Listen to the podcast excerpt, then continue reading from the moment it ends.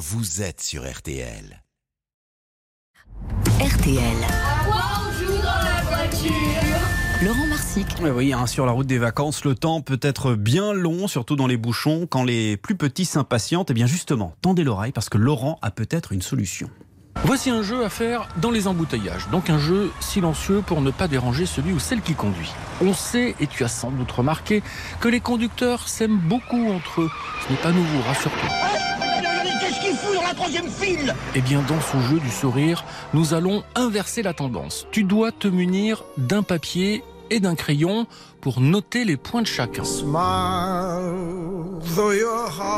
Tu n'as pas le droit de parler, mais tu as obligation de sourire.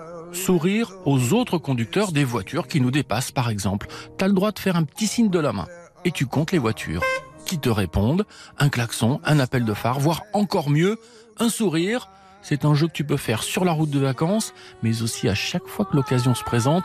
Tu verras distribuer des sourires. Il n'y a rien de mieux.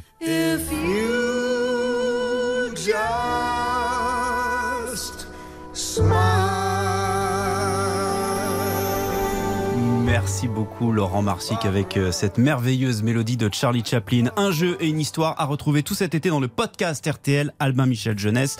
Lis-moi une histoire.